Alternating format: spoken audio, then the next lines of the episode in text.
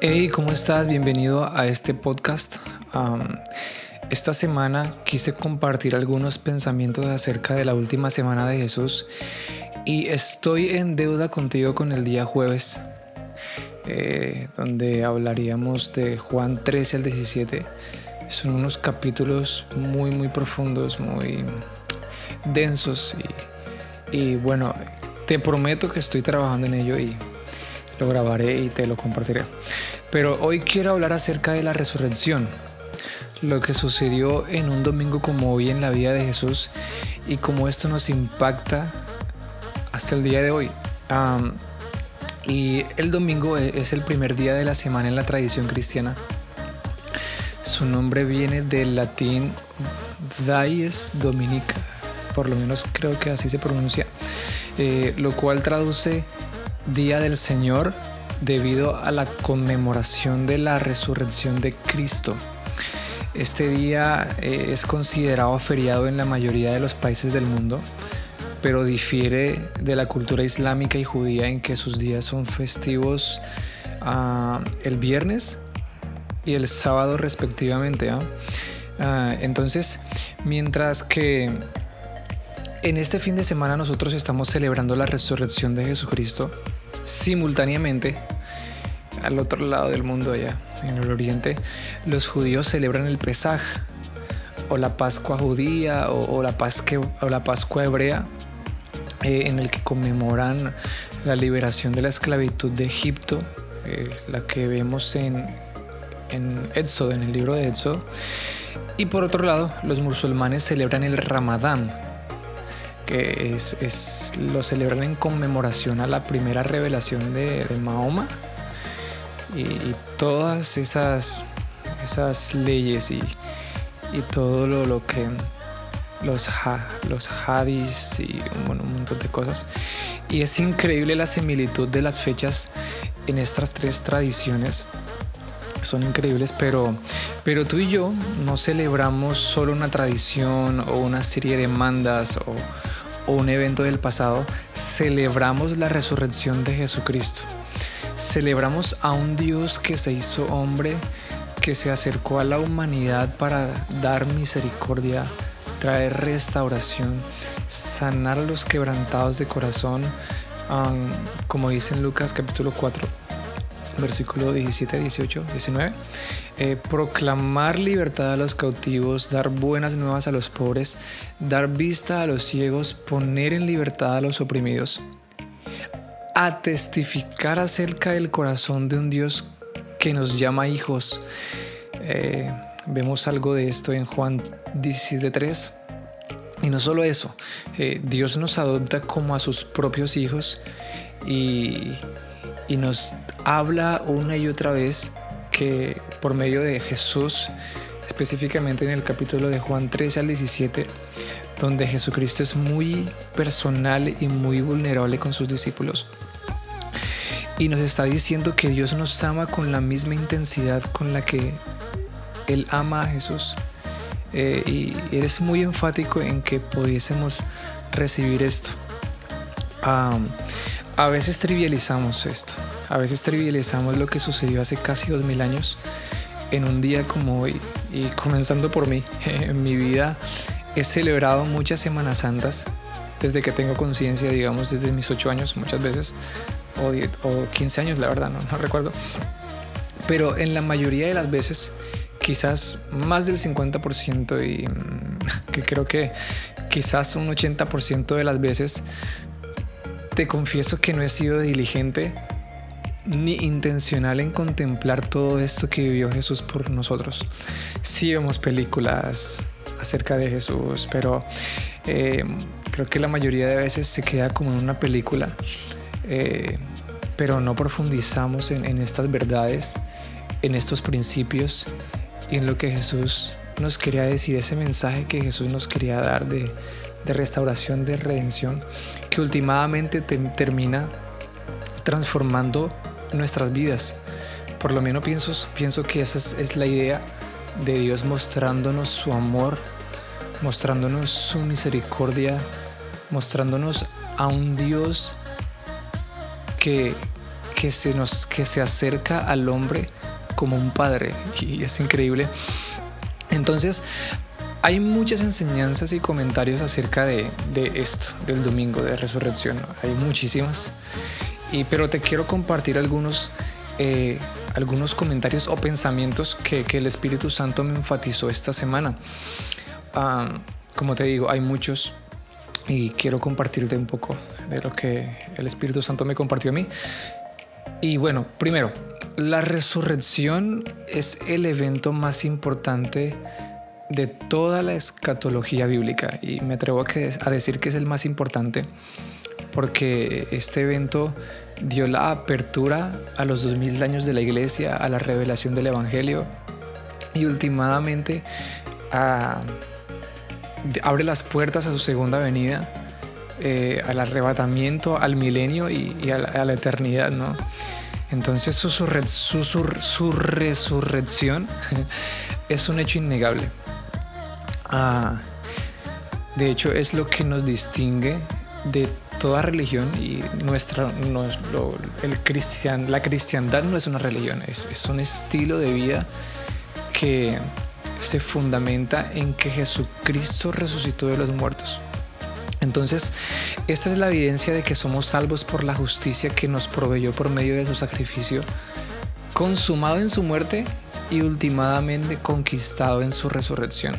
Y muchas referencias en, el, en Romanos, en Gálatas. Y, y el segundo, su resurrección es la evidencia de que Él vivió en completa santidad y justicia. El hecho de que Él vivió en completa santidad y justicia es lo que lo calificó para vencer al infierno, la muerte y el sepulcro. Él resucitó porque fue hallado justo y la muerte no tuvo poder sobre Él. Su resurrección e-, es el cumplimiento parcial de la primer profecía del Padre para redimir al hombre. Eso está en Génesis capítulo 3, versículo 15, y algunos teólogos hablan de este versículo como el protoevangelio y es cómo Dios comenzó a hablarnos acerca de cómo Él iba a redimir al hombre por medio de, del hijo de una mujer que pisaría la cabeza de Satanás, lo cual fue el cumplimiento en Jesús, ¿cierto? Y, y últimamente Jesús va a volver va a pisar por completo a Satanás, lo va a echar al infierno, al lago de fuego y va a recompensar a sus santos, a nosotros que le amamos, a su iglesia, ¿no? Y, bueno, eso es impresionante porque todo comienza desde allí. Su resurrección lo hizo el primogénito de entre los muertos. En Colosenses 1.18 dice que Él es la cabeza del cuerpo que es la iglesia el que, el que es el principio, el primogénito de entre los muertos, para que en todo tenga preeminencia. La Biblia habla de que Jesús es preeminente, es prominente. Él está por encima de nosotros. ¿Verdad? Él es el Hijo de Dios y Él es el primero en resucitar y por quien entró a nosotros la resurrección. ¿Verdad? Eh, su promesa de nuestra redención es confiable porque Jesús resucitó. ¿sí? Primera de Corintios 15 del 22 al 23 nos dice que porque así como en Adán todos mueren, ¿cierto? También en Cristo todos serán vivificados. ¿Verdad? En pocas palabras, el pecado entró por Adán, ¿cierto? Pero por Cristo entró la justificación, porque él vivió una vida perfecta como decíamos en el podcast pasado, Jesucristo vivió la vida santidad pura, perfecta delante de Dios que nosotros vivíamos vivir. Así que Jesucristo tomó nuestro pecado, tomó nuestras ofensas, nuestra culpa, nuestra humillación, el escarnio, todo lo cargó sobre su cuerpo en la cruz. Lo atrajo todo a sí mismo. Vivió una vida justa. Sí, y eso lo calificó a él para poder vivificarnos a nosotros, porque Él es el postrer Adán, eh, Cristo justo es nuestra esperanza de gloria. Dice, pero cada uno en su debido orden. Cristo, las primicias, luego los que son de Cristo en su venida. Eh, otro es, su resurrección es la evidencia de que venció la muerte y que tú y yo también la vencimos por medio de la fe en Él. ¿Sí? Primera de Corintios 15, 54, 55 dice, y cuando, y cuando esto corruptible se haya vestido de incorrupción, y esto mortal se haya vestido de inmortalidad, entonces se cumplirá la palabra que está escrita. Sorbida es la muerte en victoria. ¿Dónde está, oh muerte, tu aguijón? ¿Dónde, oh sepulcro, tu victoria?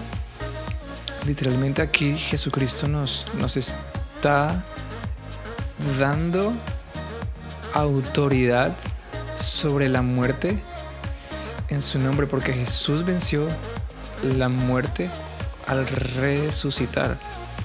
Entonces esta es la evidencia de que, de que Él venció la muerte y de que tú y yo también vencimos. ¿sí? Entonces el poder de, su resurrección se manifiesta en nosotros.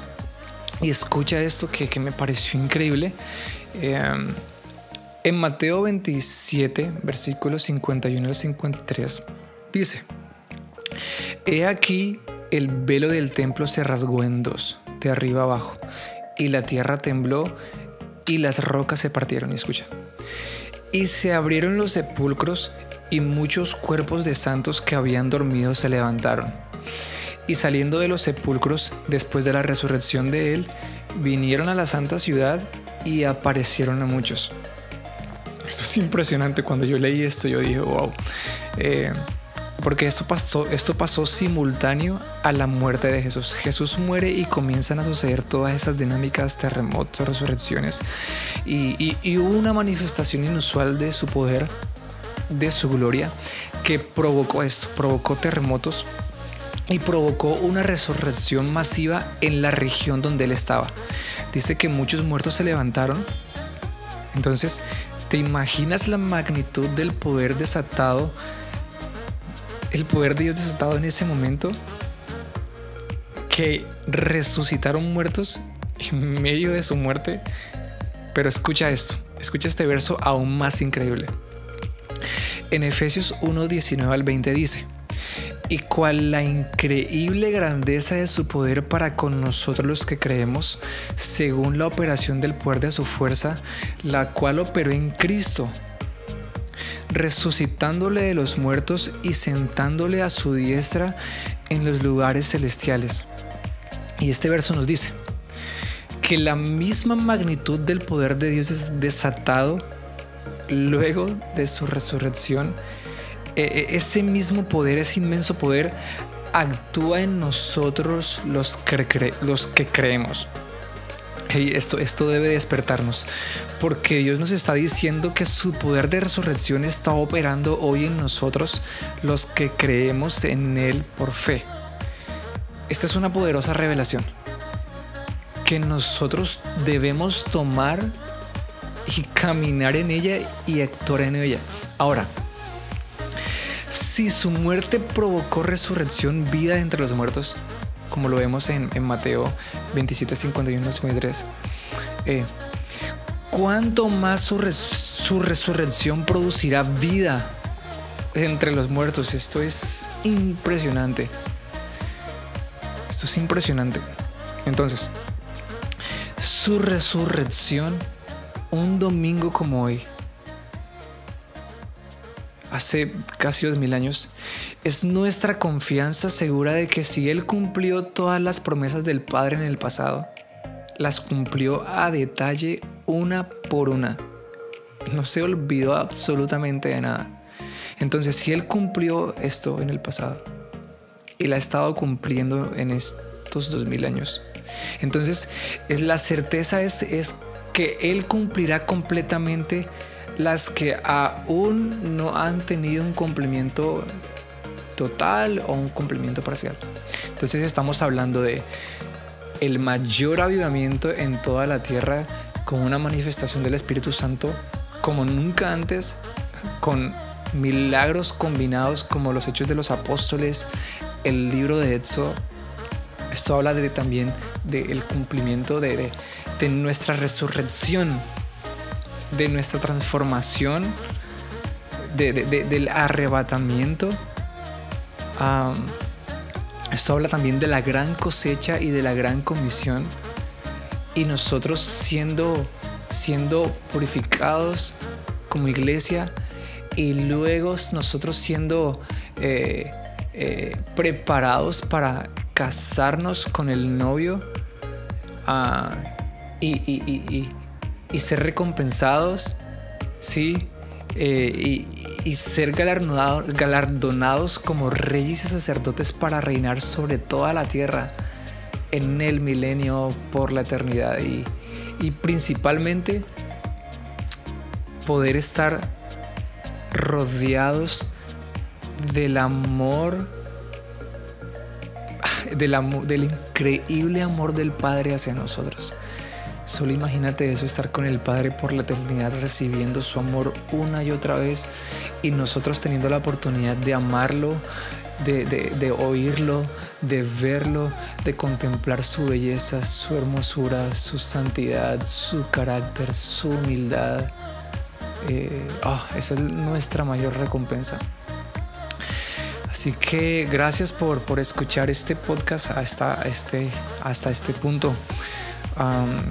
Espero que hayas tenido una Semana Santa sin igual, inusual, donde Dios te haya hablado. Y, y pienso que una Semana Santa es algo que debemos vivir todas las semanas, recordando una y otra vez estas verdades, esos principios. Y bien, te invito a que nos puedas seguir en nuestras redes sociales como arpasicopas.co, en nuestro sitio web como arpasicopas.com y puedas compartir este podcast con alguien más. Dios te bendiga.